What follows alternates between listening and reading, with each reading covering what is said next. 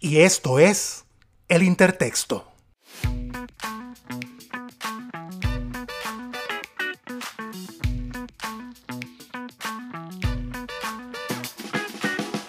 El Intertexto es un podcast de corte íntimo y social en donde exploramos la experiencia humana a través del arte y la literatura.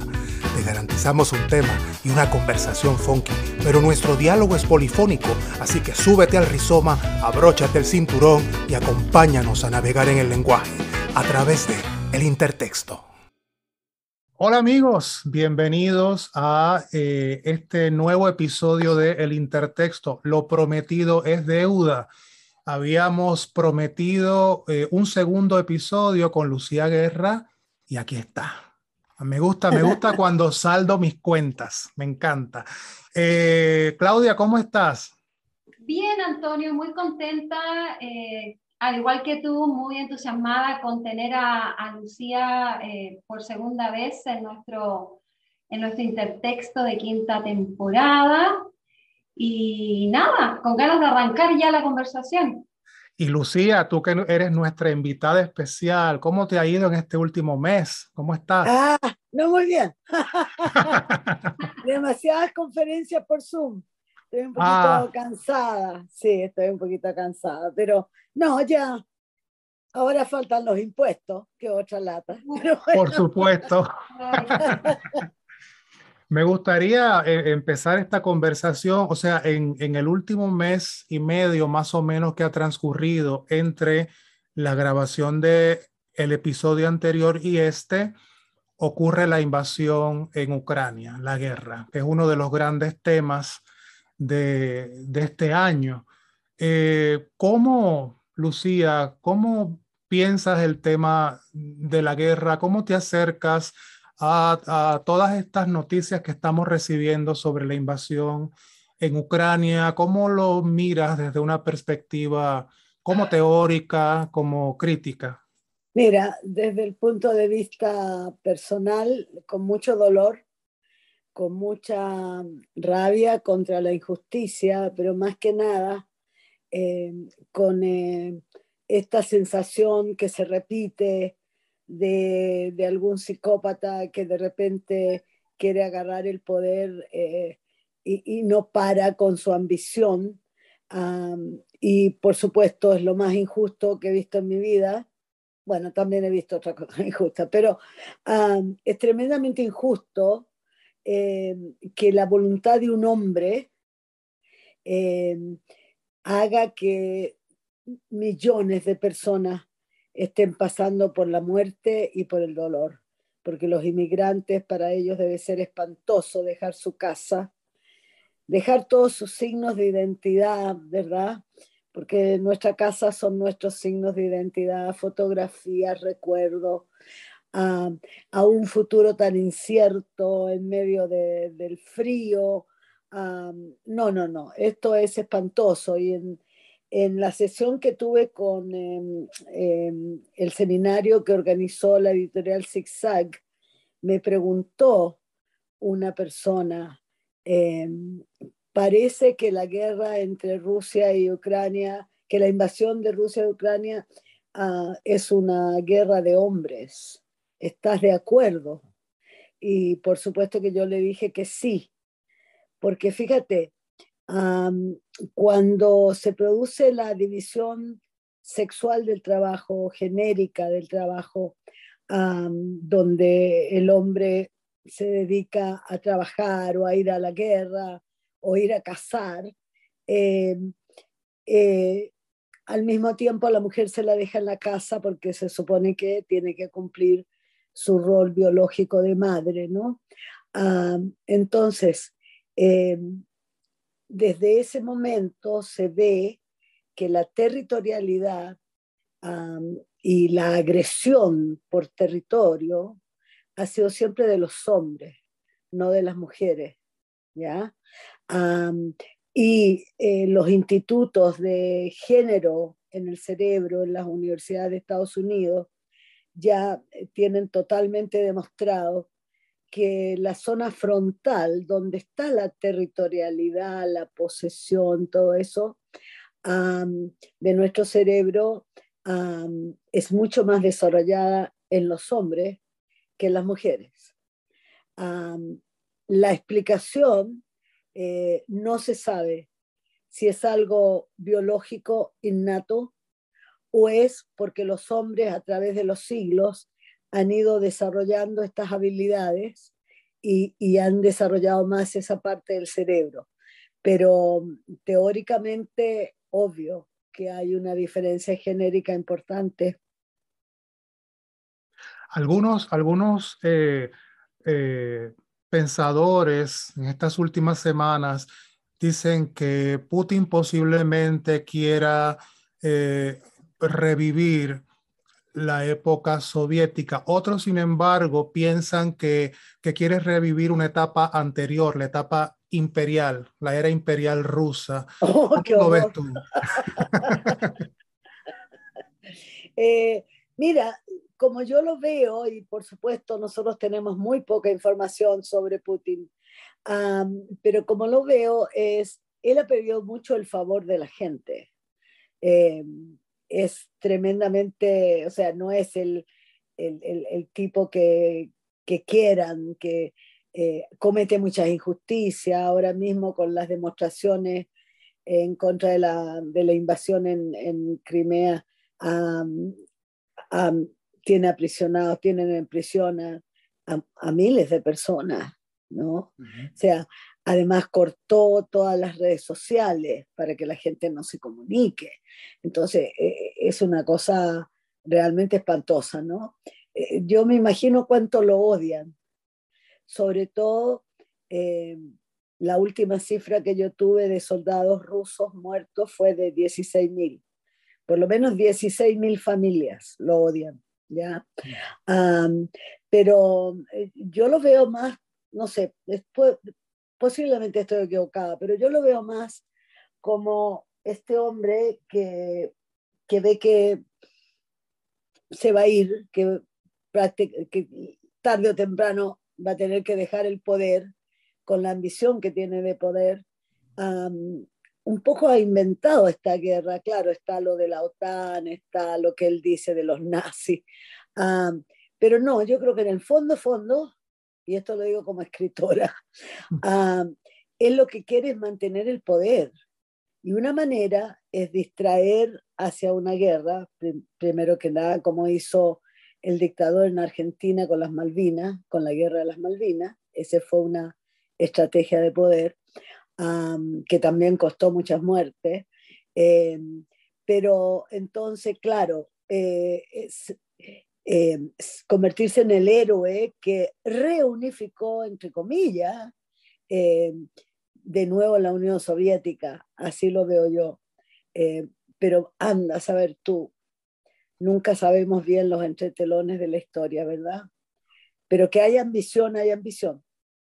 Claro. Y no creo que sea ambición por Rusia, por el pueblo ruso, es por él mismo, porque ese hombre decididamente eh, es un psicópata, como casi todos los dictadores.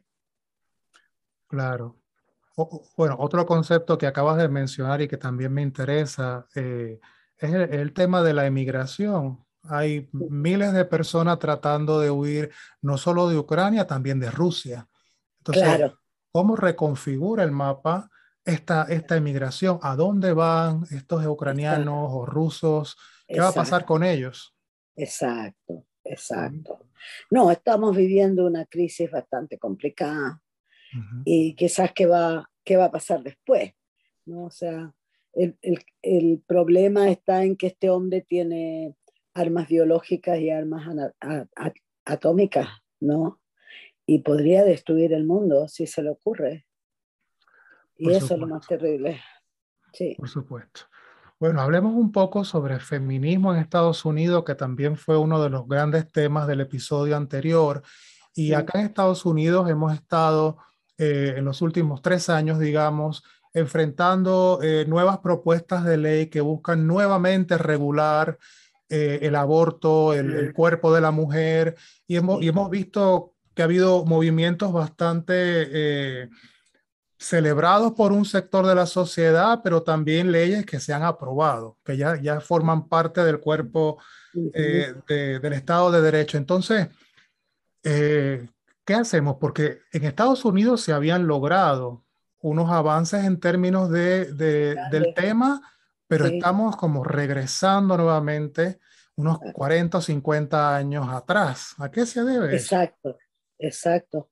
Eh, mira, desde que Trump fue elegido presidente, yo he estado con un dolor muy grande porque Estados Unidos eh, ha sido realmente un pionero en derechos humanos, ¿no? y, siempre al avance. Eh, y de repente, cuando sale este otro psicópata, yo me puse a llorar porque dije, Dios mío, he vivido siempre una burbuja en Estados Unidos entre los intelectuales,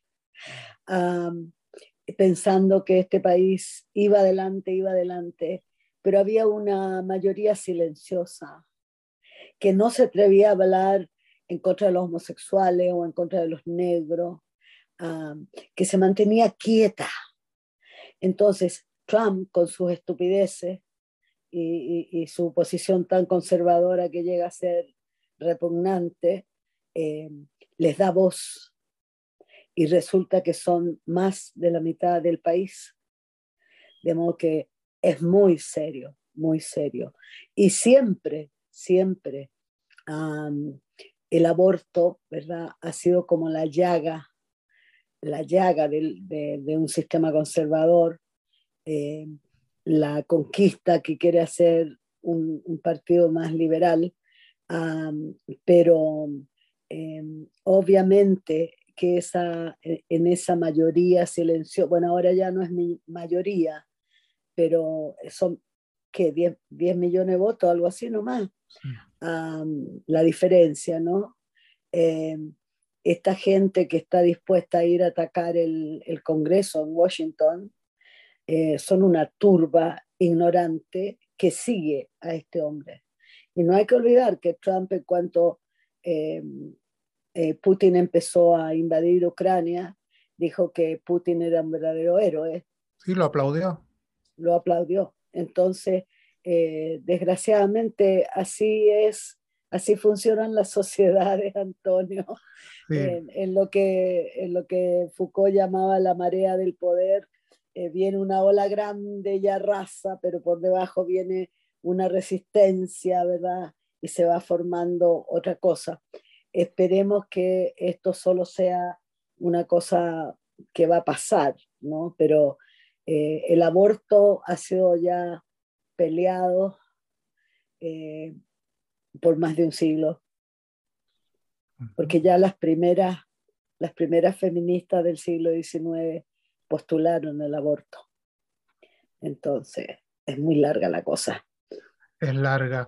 Eh, eh, recientemente, hace unos días, también en Florida firmaron una nueva ley que han llamado Don't Say Gay, oh. para evitar que cualquier eh, maestro o profesional que atienda estudiantes en el nivel escolar primario mencione la palabra o emita cualquier tipo de explicación sobre los temas LGBT. Entonces, es una ley que ha causado mucha controversia porque hay niños que tienen dos papás. o papás, y, mucha gente decía, bueno, si el niño en la escuela preguntan, ¿qué hiciste en el verano? Fui con mis dos mamás. Exacto. Me fui, al, a los parques o hice algo con ellas, tus dos mamás. Entonces, es prohibirle a esa población hablar de, de, su realidad. Claro, es desnaturalizar esa, esa situación, claro que sí. Por supuesto. Pero Florida siempre ha sido conservadora, ¿no? Sí, Florida siempre ha sido conservadora, pero eh, alguna gente, ¿verdad? Dice, bueno, pero es, es que es para, eh, es para evitar eh, este tipo de tema que es controvertible. Entonces me pregunto, ¿controvertible? ¿Por qué controvertible? ¿Controvertible? ¿Por qué? Bueno, pero fíjate, yo ahora en esta conferencia que di en la editorial ZigZag, me di cuenta por la recepción que tuvo y, porque yo lo escribí para un público general, ah, me di cuenta que no sabían nada. O sea, están peleando por los derechos de la mujer, pero no conocen la historia de esa lucha. ah, ni tampoco conocen los orígenes del patriarcado. Entonces, eh, en esa conferencia yo hablo, claro, de la división genérica del trabajo, de cómo que el trabajo de la mujer es natural, por lo tanto no se paga, y el, y el otro, claro, es, es eh, remunerado. Y de ahí surge toda esta estructura de poder masculina, ¿no? Ah, pero yo les decía, en toda sociedad eh, se elige una estructura, una organización, y generalmente la familia resulta ser el núcleo, ¿no?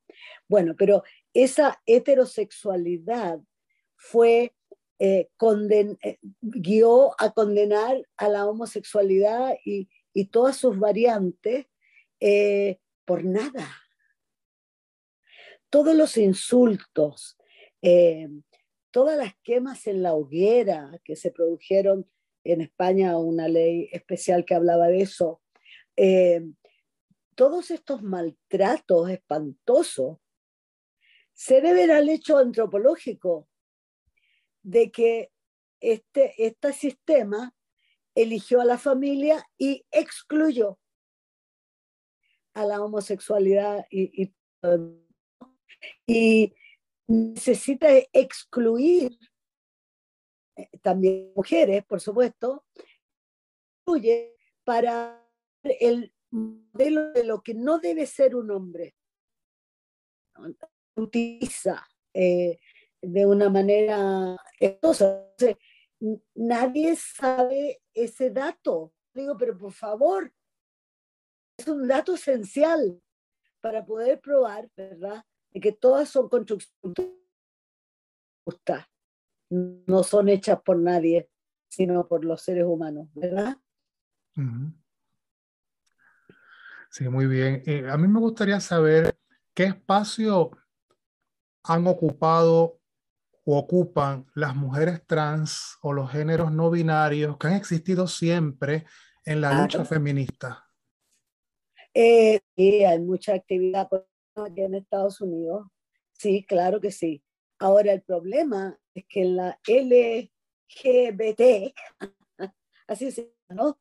La Asociación de, eh, Gays, Trans y Bi.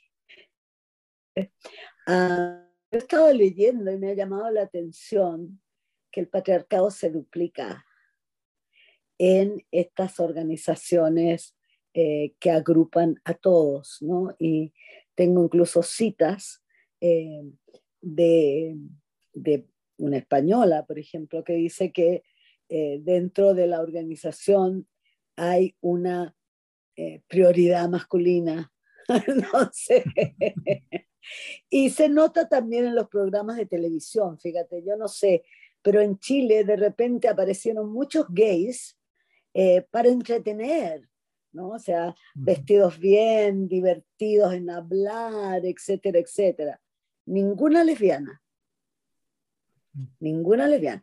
De repente ahora aparece una transgénero que me encanta, pero eh, el hecho de que el gay ha cumplido una función masculina dentro de la sociedad le ha permitido trabajar, le ha permitido eh, visualizarse a través de su cultura eh, ¿Quién puede olvidar a Oscar Wilde o a cualquiera de estos grandes escritores homosexuales que, que dieron, le dieron voz a ese mundo eh, secreto, ¿no? a esa cartografía secreta de los gays? Pero las lesbianas siempre se han mantenido en el silencio y eso también es importante porque, como dice Judith Butler, las han, el sistema ha invisibilizado a las lesbianas. Por lo tanto, mientras los gays tienen un contradiscurso, desarrollan un discurso en contra de, como de ellas no se dice nada, ellas no han podido desarrollar un discurso en contra de, ¿no? Qué interesante, qué interesante. Eh, también otro de los temas que, que nos interesa es el de los feminicidios, porque todavía ah. hay espacios en América Latina, eh, hablemos por ejemplo de, Puerto Rico, de México, de Perú, eh, mismo Argentina, en donde los España. España, donde los Yo recibo las noticias de España y me quedo con la boca abierta. Claro, entonces, ¿cómo, ¿cómo erradicar los feminicidios? ¿Qué hacer? Porque se han empleado cientos de estrategias de gobierno, pero ninguna ha funcionado. Entonces, hay un problema eh, que va más allá de, la, de los remedios, ¿no? hay que ir a las causas. Sí, bueno, mira, eh, lo que ocurre es que todo cambio a nivel de género es muy lento, mucho más lento que otros eh, cambios sociales, ¿no? Eh, como veíamos con el aborto, por ejemplo. y entonces, en, en, este caso, el machismo perdura, perdura en, en clases sociales menos educadas. Y ahora por lo menos la gente educada está convencida de que no hay que pegarle a las mujeres. Pero es muy ancestral, Antonio. En la Edad Media hay una ley que dice que si la mujer hablase demasiado o usase lenguaje eh, hereje o blasfemias, el hombre puede golpear a su esposa siempre que no la mate. Ahora, ese es un índice, porque seguro que muchas mujeres fueron asesinadas por su marido, eh, el lleno de rabia le pegó en la cabeza, la mató, pero que entonces no hay registro de ningún hombre castigado por haber eh, matado a su mujer. Pero resulta que estando el siglo XI, XII, y ahora estamos en el siglo XXI, diez siglos después, y perdura, ¿verdad? Esa actitud de mi mujer es mía, eh, es parte de mi propiedad privada. O sea, eh, no sé cómo será en Puerto Rico, pero en Chile Ah, es muy corriente que un hombre educado, decente, diga, sí, ayer fui con mi mujer a tal y tal lugar. Y tú te dices, ¿cómo? ¿Tu mujer? Mi esposa, que es otra cosa, ¿verdad? Y ahora, ¿por qué las mujeres nunca decimos, fui con mi hombre a pasear al parque? ¿No? Entonces, ahí, ahí radica todo ese problema, más los códigos de la masculinidad, ¿verdad? que son muy espantosos, porque elegirle a un hombre que tenga fuerza física, que tenga fuerza intelectual, que tenga fuerza eh, a, nivel eh, también de, su mente, de su corazón, de todo tiene que tener fuerza, energía, vigor. Eh, eso no es para los seres humanos. Sí, yo he conocido muchísimos hombres que me encantan porque son más femeninos en el sentido tradicional, ¿no? Eh, son, son hombres más eh, tranquilos, más pasivos, más compasivos. Y entonces eh, la naturaleza del hombre no tiene por qué ser así, ¿no? y claro, entre las clases eh, más populares, digamos, por, por, usar un eufemismo, la gente más pobre, eh, estas cosas perduran muy fuertemente. De modo que también necesitamos mucho tiempo para arreglar este problema. Claro. Voy a dejar ahora a Claudia, que tiene algunas preguntas también que hacerte. Bien, perfecto. Bueno, eh, yo quería eh, aprovechar esta, esta parte de la discusión donde se ha estado hablando un poco del patriarcado, los orígenes del patriarcado y esta mirada em, un poco em, de colonización, ¿no? Eh, para eh, comentar un poquito acerca de tu libro Escritoras Latinoamericanas, de la época subversiva de contestatarios publicado por la editorial Universidad Alberto Hurtado del año 2021. Y tú, bueno, eh, eh, a mí lo que me, lo que me, me encanta cuando leo tanto tu, tanto tu, tu, teoría como tu literatura es que se nota que eh, eh, has creado un andamiaje primero, previo, donde después vas llenando, digamos, con la información. Es bastante claro y secuencial. Entonces, eso es muy didáctico también y habla de la profesora que está ahí detrás también, ¿no? Esa sistematización. Entonces tú haces toda una, cuentas toda una historia y vas eh, conectando, por ejemplo, la forma en que la mujer se vestía, con, con, un poco el rol que ejercía.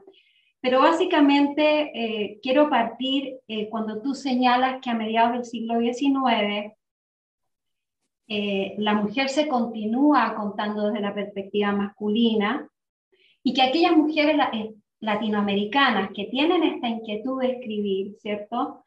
No que tienen son muy pocas. que son muy pocas, pero que ya se empiezan como a, como digamos, a, empiezan a emerger en la historia ya literaria, eh, no les queda otra que seguir el formato androcéntrico y, y, hablas muy bien del tema de la máscara, ¿no? Eh, y, y, hablas de, que ellas eh, mantienen esta estrategia de la máscara como una referencia a la doble colonización que observa Homi Baba donde el colonizado imita a la cultura del colonizador como un acto de resistencia y, de, desestabilización.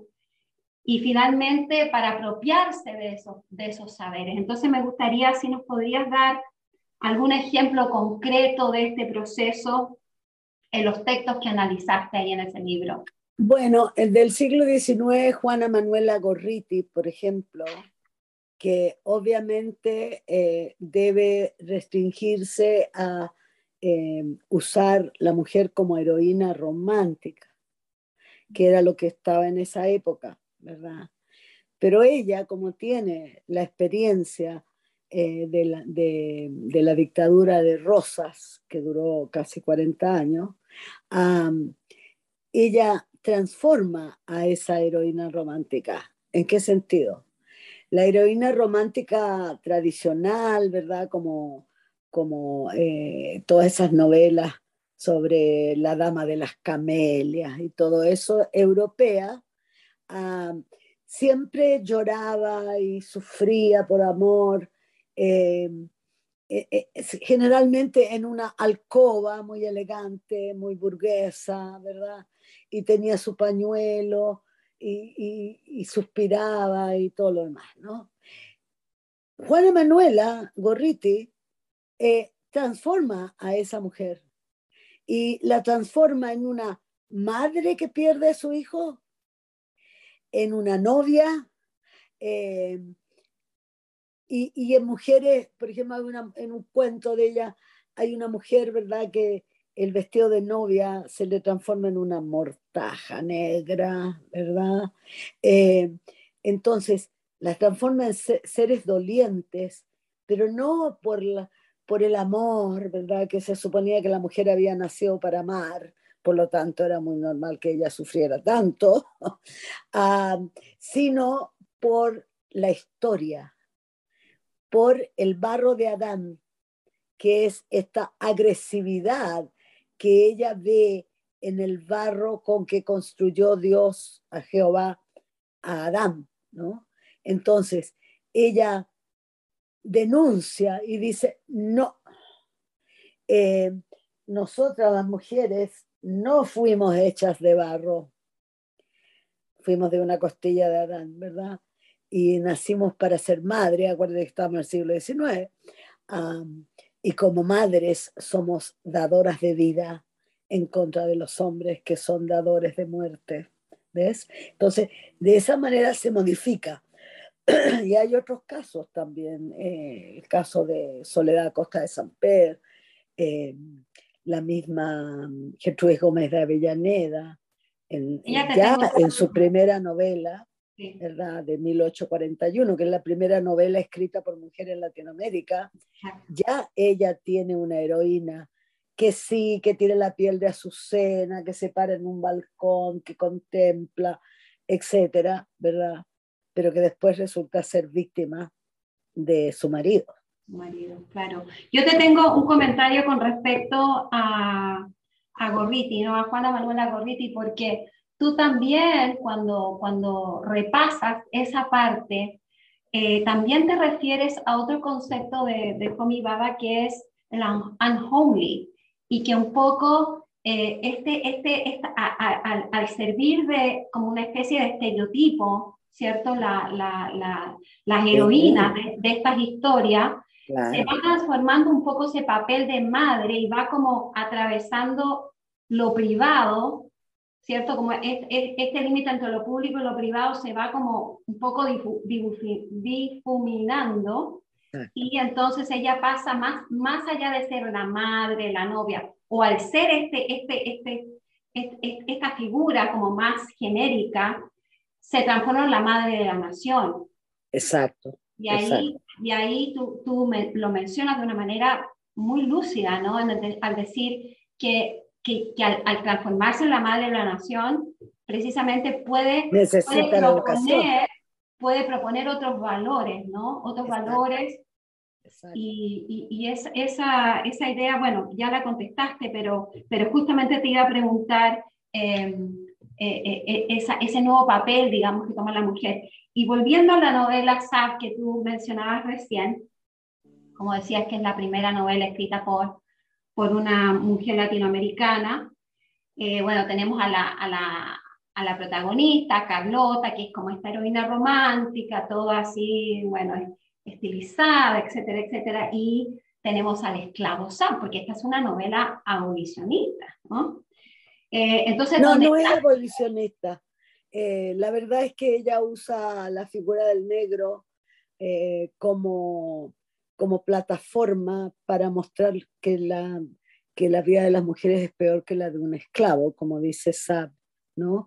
Pero sí hay, hay varios ensayos que, que determinan de que, de que no, ella no era abolicionista, por eso Teresa en un momento de la novela dice, tiene tantas virtudes, no parece un negro.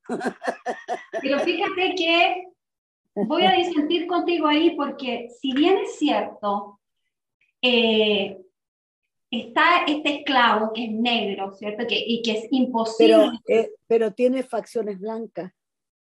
Ya, pero mira, fíjate tú, fíjate tú, porque yo, yo, yo estudié esta novela bastante bien en grad school y me acuerdo que la estudié desde la perspectiva de, eh, de, estas, de, estas dos, eh, digamos, figuras subyugadas, ¿no? Minorías, claro. Exacto. Y al final, cuando, porque esto, esto no se resuelve de otra manera que no sea con la muerte. Eh, y, y Sabe escribe una nota donde dice, eh, algo así como me dan pena las mujeres, porque ellas... No, las mujeres víctimas. Víctimas del marido, en cambio nosotros, dice, podemos elegir... Exacto, eh, podemos un poco eh, elegir nuestro dueño, algo así, dice, como que se ve la, como, como que dentro de, de, de, lo malo, él se pone en una posición más compasiva. Con claro, para darle énfasis a la mujer. Exactamente. esclavos podían comprar su libertad, como dice ella. No, para nada, para nada. Eh, los esclavos por lo menos pueden comprar su libertad.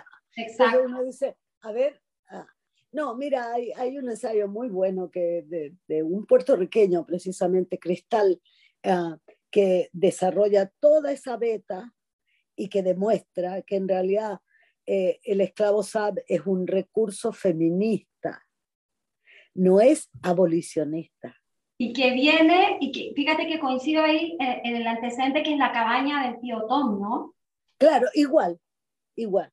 La cabaña del tío Tom. Y fíjate que eh, quiero, tú hablas de eh, allí, eh, y voy a hacer una conexión con un artículo tuyo que leí, que me enamoré de ese artículo, que es el artículo de la revista chilena literatura del año 2000, que habla de la ciudad neoliberal y los devenires de la eh, homosexualidad en las crónicas urbanas del MBL, y, que, y, que, analizas, eh, no analizas todas las crónicas, analizas la esquina, la esquina de mi, corazón, de mi corazón del 95, que es de, de cuarto propio.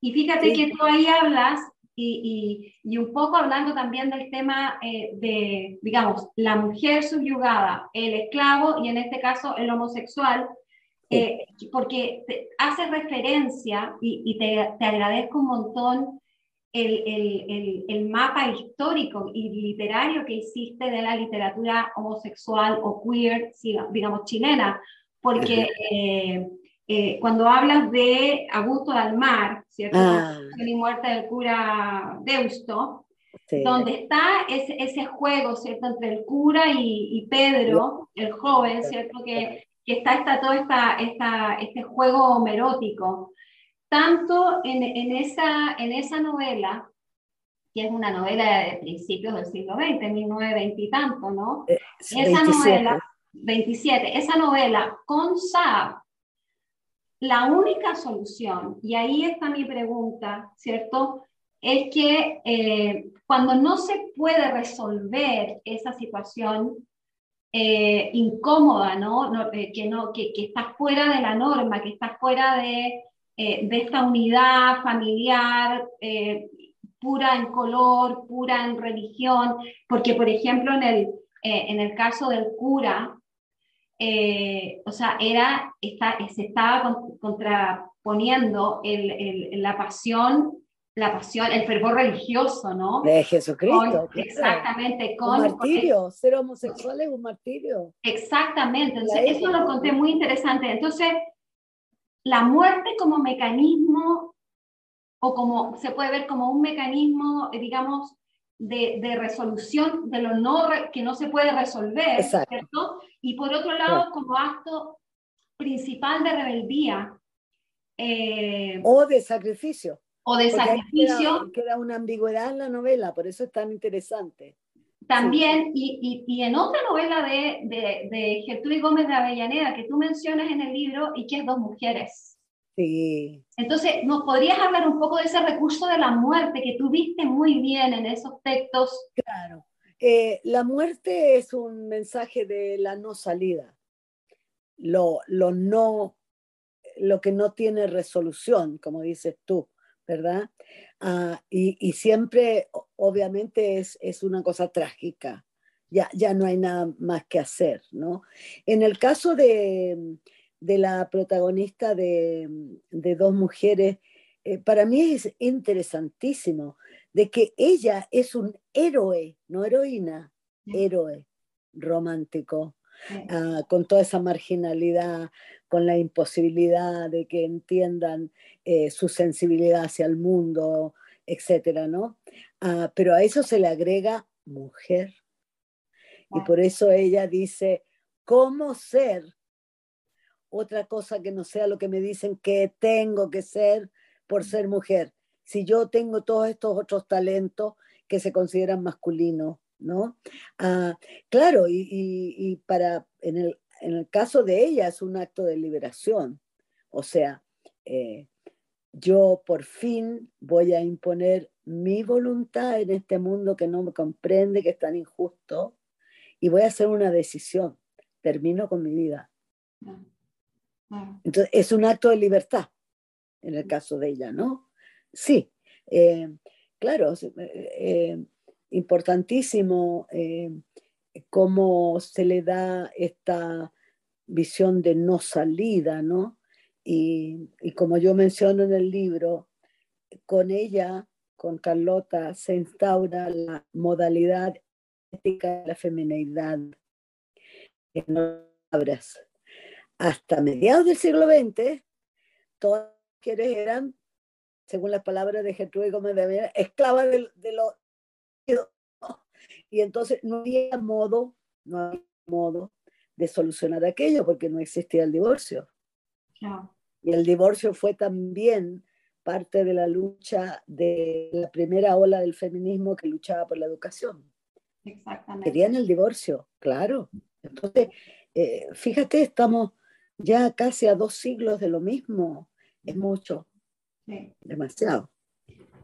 Y finalmente, eh, para conectar un poco esa conversación que, que, Antonio inició contigo respecto de, eh, de los homosexuales y de, y de las lesbianas, ¿no? Eh, abordas algunos ejemplos en este mismo libro de escritoras lesbianas, especialmente en los años 70, 90, digamos los años de la lucha, conectándolo también un poco con en los Estados Unidos, ¿cierto? En los 70, todo el tema de la, de la incorporación del concepto de género, que eso fue un cambio dramático. Eh, Absolutamente. donde el, el, problema de las lesbianas, eh, porque es verdad, se les da mucho más protagonismo a, eh, a los, homosexuales. En el caso de las lesbianas siempre ha pasado como muy por debajo y ellas no tuvieron la posibilidad de organizarse, incluso como una contracultura, que tú también lo mencionas, ¿no? entonces, sin embargo, hay ciertos textos que tú bien, eh, digamos, eh, recorres y catalogas como eh, El Monte de Venus del año 76. Bueno, esa es la, la primera novela lesbiana de Latinoamérica en 1971, por favor. Sí, por favor. tu nombre escrito en el agua, estoy pensando por, por décadas, tu nombre escrito en el agua en 95, que también fue esa maravillosa colección de la sonrisa vertical, ¿no? Esto, oh, claro. El, premio a la sonrisa vertical, fíjate que yo cuando estaba en la Chile, en los 90, me acuerdo que llegó un profesor español a, dar una clase, un, ¿cómo que se llamaban? Cuando son de un tema específico, no me acuerdo el nombre que tienen, pero eh, él nos hizo una clase de literatura erótica. Y era un profesor hombre y todo esto, yo era mechona, imagínate, primer año, y tenía este profesor que venía de España y nos empezó a hablar de todos estos textos, y ahí leí las edades del luz, y ahí leí todos estos, todos estos textos. Este es un poco posterior, porque es del 95, pero sí ganó el premio a la sonrisa vertical, que es, eh, es un Por unanimidad, si todo el jurado dijo esta. Exactamente. Lo interesante es que tiene un seudónimo, o sea, ni siquiera se identifica, o sea, para, para que uno se dé cuenta de que, eh, de que todavía hay una cierta invisibilidad, una, una, una cierto, un agazapamiento ¿no? de, de, la autora. Eh, y la otra que quiero mencionar es Requiem por una muñeca rota, el cuento para asustar al lobo de Gil de México, ya del año 2013. Y entonces el cruce eh, entre estos dos escritos, pensando en el artículo de la ciudad neoliberal y Lemedel, eh, en, delinear una nueva cartografía del deseo eh, a partir de una economía liminal, ¿no? El tema de, de, transgredir eh, y, de, y, de, hacer visible ese cuerpo y ese deseo. Y, y ahí me gustaría que un poco elaboraras, porque realmente es, es el último capítulo del libro que tú, que, que es muy breve, y que como que se termina y uno dice, ¡ah! ¿Qué pasó? ¿Dónde está la segunda parte? Mira, eh, ¿qué pasó? Que todas esas novelas que yo menciono, eh, las leí, por supuesto. Me puse a leer puras novelas lesbianas. Hay muchas mexicanas.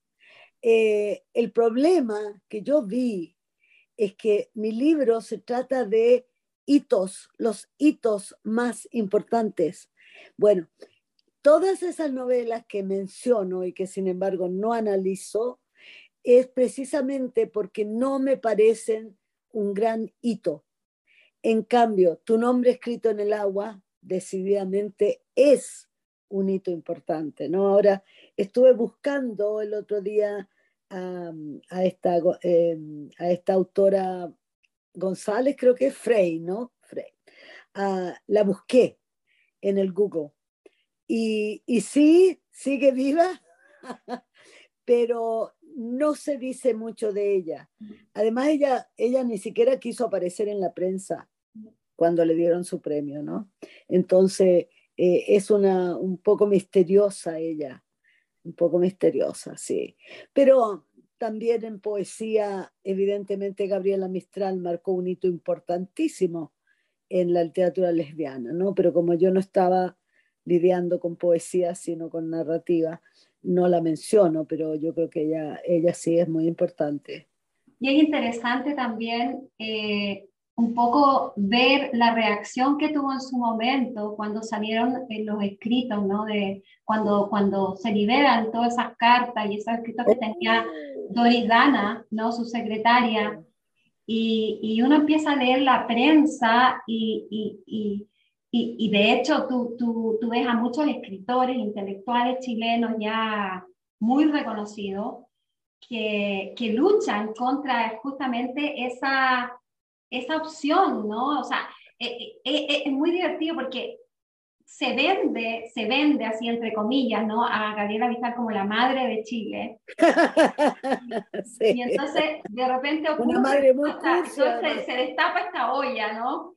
Y, y, y, en Chile, con lo pacatos que son y con, con, lo, con lo cerrados y conservadores que son, no, no, no saben cómo, me, o sea, cómo porque eh, hay documentales increíbles, son muy interesantes desde el punto de vista de un recuento, qué sé yo, sobre y todo, pero cuando llegan a esa coyuntura, se les desarma el uno, porque realmente no saben cómo justificarla, no saben dónde meterla.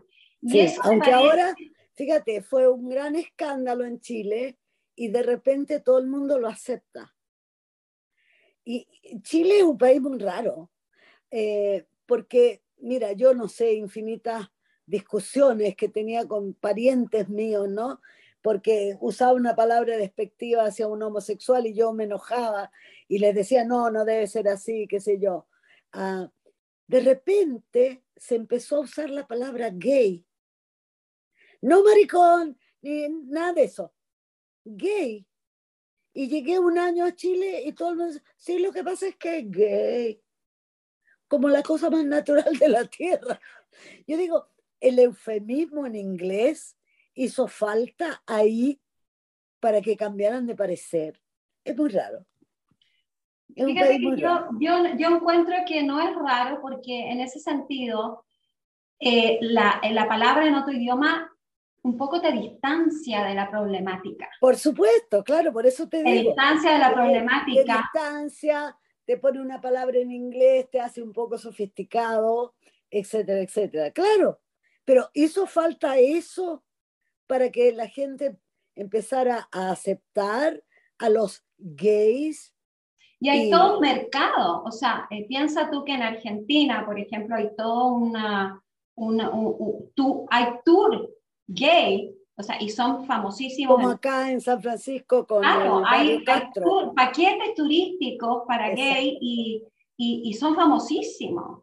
Claro. Acuérdate que, que, este señor, el de Benetton, el de la ropa Benetton, eh, en la época del SIDA, digamos en los 80, él, él, hizo todo un montaje en el obelisco en Buenos Aires y puso un preservativo, ah. le puso un preservativo al, eh, una especie de, claro, como de, de, ¿cómo se llama?, de instalación, ¿no? Y, todo un statement ah. eh, político y también de la moda, porque la moda, o sea, ¿qué más, ¿qué más no heteronormativo que la moda? Claro, pero acuérdate, acuérdate, por ejemplo, de los hippies. Total. Aparecieron y de repente apareció todo el los hippies una vez se comercializa un movimiento social, eh, es que llega a todos. Y entonces, más anti-hippie usaba ropa hippie. Bueno, claro, esa es la, esa es la, la moda como, como, que pone un plano igual a cualquiera. Y ahí lo mata. Y ahí lo mata. Lo mata o legitima, diría yo. Las dos cosas parece? Depende, porque si tú piensas en todo lo que no es heteronormado, ¿cuál es la esencia? ¿Cuál es la, la esencia? Y tú misma lo mencionas en tu libro al final. ¿Cuáles son y, y, es una pregunta que yo me hice precisamente en, esta, en una clase que yo hice el semestre pasado que se llamaba Hispanic Women Writers. Y, esa clase, precisamente en esa, a través de los textos, nos preguntamos, ¿qué es lo que hace estos textos eh, textos vigentes hoy día, eh, ¿en qué manera contribuyen estas escritoras, mujeres, la mayoría que se autodefine feminista, de qué manera contribuye ese discurso feminista, ese discurso, digamos, eh, que va un poco rompiendo el camino, ¿no? Para que otras pasen mejor, con más confianza, con más comodidad. Sí. Y, y precisamente yo creo que el, el, el, el gran valor o, o, o la, la, el requisito que tienen todos estos movimientos eh, tiene que ver con esta idea de no instalarse.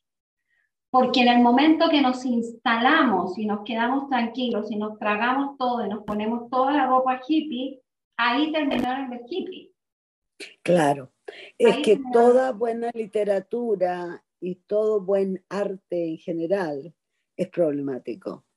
Tiene que ser problemático. Exactamente. Ah, si no es problemático, eh, pasa a la para mí a la categoría de bestseller, como las, las, novelas de Isabel Allende, ¿no? Entonces, ah, está bien, es otro tipo de literatura y fantástico que mucha gente la lea, lo importante es que lean literatura, no a quién, ¿verdad?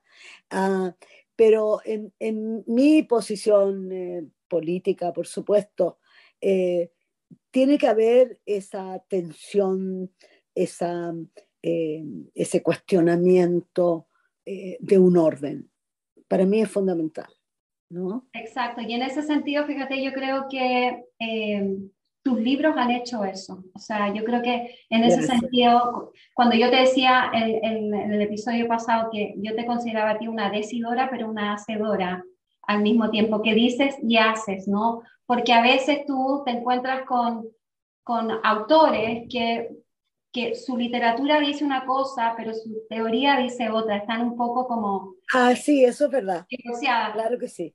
Pero cuando, cuando, es, cuando tú ves que, que están, lo tuyo está tan compenetrado que a veces no sabes dónde empieza una y termina la otra. Exacto. Eh, y está esa lucha ahí, ¿no? Esa lucha latente y que un poco te va llevando desde, no sé, desde la, la mujer de clase alta, eh, como lo veíamos en, en tu primera novela, hasta, no sé, el hombre lobo. La prostituta. La prostituta, etcétera, ¿no? Entonces, hasta cambiarte de registro, hasta cambiar, hasta cambiar la mirada, ¿no? Y, y, eso es lo que, en el fondo, para cerrar eh, eh, un poco, eh, es porque estábamos tan, tan maravillados y felices de poder haberte tenido en, en, en el intertexto, en este podcast, para darte a conocer, ojalá difundirte entre, entre la gente más joven que no te conoce tanto, ¿no? Eh, y que yo creo que es importante tener gente como tú que está pensando en voz alta,